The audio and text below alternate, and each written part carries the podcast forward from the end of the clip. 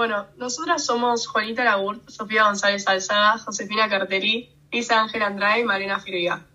Eh, primero vamos a empezar definiendo qué es el absurdismo, según Albert Camus, y después lo vamos a relacionar con la película La elegancia del erizo. Eh, bueno, vimos que para Camus el absurdo es la distancia que media entre la búsqueda de un sentido por parte de los seres humanos y la absoluta indiferencia del universo ante esta cuestión. El absurdo es la búsqueda de significado a algo que simplemente no lo tiene. Eh, dicho de otra manera, podemos decir que la vida humana es intrascendente para el universo enorme que la rodea. Y eh, queríamos destacar una cita que dijo Camus, que dice, Todas las grandes acciones y todos los grandes pensamientos tienen un razonamiento irrisorio. Las grandes obras nacen a menudo a la vuelta de una esquina o en la puerta de un restaurante. Y lo mismo la absurdidad. El mundo absurdo extrae su nobleza más que ningún otro, de este nacimiento miserable.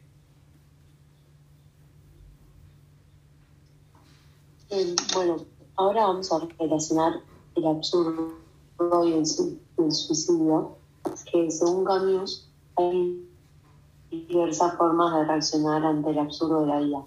La primera es aquella que se ve rebasada por este absurdo vital que siente como una cárcel, la vida del suicidio. La pérdida del supuesto sentido individual de la vida, que para unos es su trabajo, para otros es un ser querido de la salud, es motivo suficiente para poner fin a la vida. Si aquello que es nuestra razón de vivir se va, se convierte en nuestra razón de morir.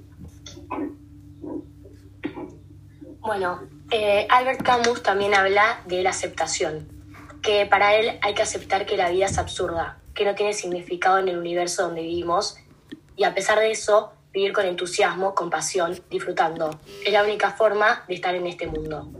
La aceptación es la verdadera rebelión contra el sinsentido de nuestras vidas. Para Camus resulta inconcebible que podamos llegar a construir un sentido de la vida antes de aceptar que no lo tiene la aceptación de que la vida es absurda supone una conciliación con nuestra propia naturaleza. Albert Camus dice, del absurdo he obtenido tres consecuencias, mi rebeldía, mi libertad y mi pasión. Con el solo juego de la conciencia transformó en regla de vida lo que era invitación a la muerte. Para Albert Camus, la rebeldía eh, quiere decir luchar contra la realidad que la trasciende, la pasión, concientizar y estar en el mundo con la mayor frecuencia posible en la libertad, saber que soy libre de orar siempre que no invada la libertad de terceros. Podemos decir entonces que los absurdistas se encuentran en un punto medio. No intentan buscarle un sentido a la vida y tampoco piensan que es inútil hacerlo. Bueno, ahora vamos a hablar un poco de la película de la elegancia del erizo. Que nada, durante el relato, Paloma plantea constantemente la idea de que la vida no tiene ningún sentido profundo a pesar de su corta edad, es capaz de ver una realidad que ninguno de los adultos puede, ya que están demasiado sumergidos en ella. Para ella, al dejar la infancia atrás, es inevitable caer en la famosa pecera. Una vez dentro de ella, la vida se reduce a una lucha sin fin de poder, dinero y reconocimiento externo. Los adultos no son más que niños que pretenden saber qué están haciendo de sus vidas, cuando en el fondo son todos parte de una misma farsa. Para evitar terminar en el mismo vacío y banal destino que sus padres y su hermana, afirma que pronto va a suicidarse, ya que es la única salida posible.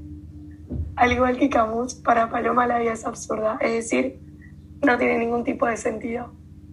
Sin embargo, a diferencia de él, ella no tiene intenciones de formar parte del engaño.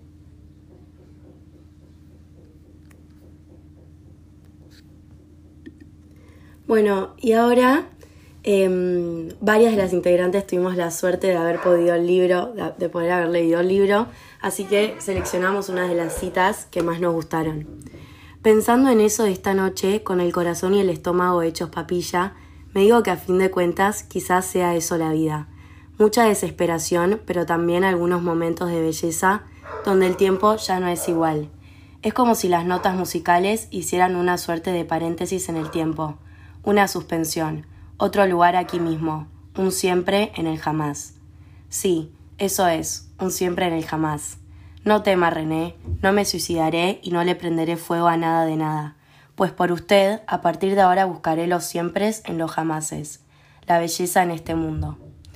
Acá podemos ver cómo Paloma se rinde frente a la idea de buscarle tanto sentido a la vida y elige vivir por y para los momentos en los que, por alguna razón, no tiene explicación.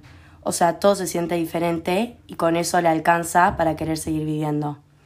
Paloma decide aceptar la vida tal como es, a las personas tal como son. Elige aceptar que la vida viene con su cuota de dolor y también con su felicidad, pero que todo esto es inevitable.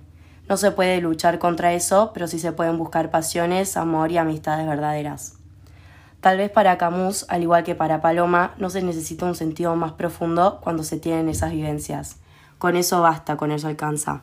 Por más de que él afirma que la vida es absurda, sostiene que igualmente hay que vivir con entusiasmo y pasión, amando el arte, disfrutando de la belleza, ya que esa es la única forma de estar en este mundo y pasarla bien en el mientras tanto. Para ellos, el absurdo no es una condena, sino que, como afirma Camus, y acá lo citamos, del absurdo he obtenido tres consecuencias, mi rebeldía, mi libertad y mi pasión. Con el solo juego de la conciencia transformo en regla de vida lo que es lo que era invitación a la muerte. Cuando tuvimos que debatir qué imagen elegir en representación de este podcast, todas estuvimos de acuerdo en elegir al erizo, ya que a todas nos llamó la atención la escena de la película en donde Paloma primero dibuja este erizo y después al estar em, hablando con su vecino, los dos estaban de acuerdo en que René, la portera, les hacía acordar a este animal, ya que por afuera, con sus, con sus pinches, parece alguien frío y distante y poco profundo, pero una vez que llegas a conocerlo, una vez que llegas en profundidad, te das cuenta que es estupendo y bueno, lo que más lo caracteriza es su elegancia. Bueno, para terminar, eh, queremos resaltar que nos pareció muy interesante hacer este podcast porque nos sentimos bastante identificadas con el tema. Eh, siendo adolescentes, creo que lo pudimos llevar bastante a nuestra vida. Son cuestionamientos y angustias que, que nos pasan. Así que queremos eh, resaltar eso. Muchas gracias a todas y a todos por escuchar. Esperamos que lo hayan disfrutado tanto como nosotras.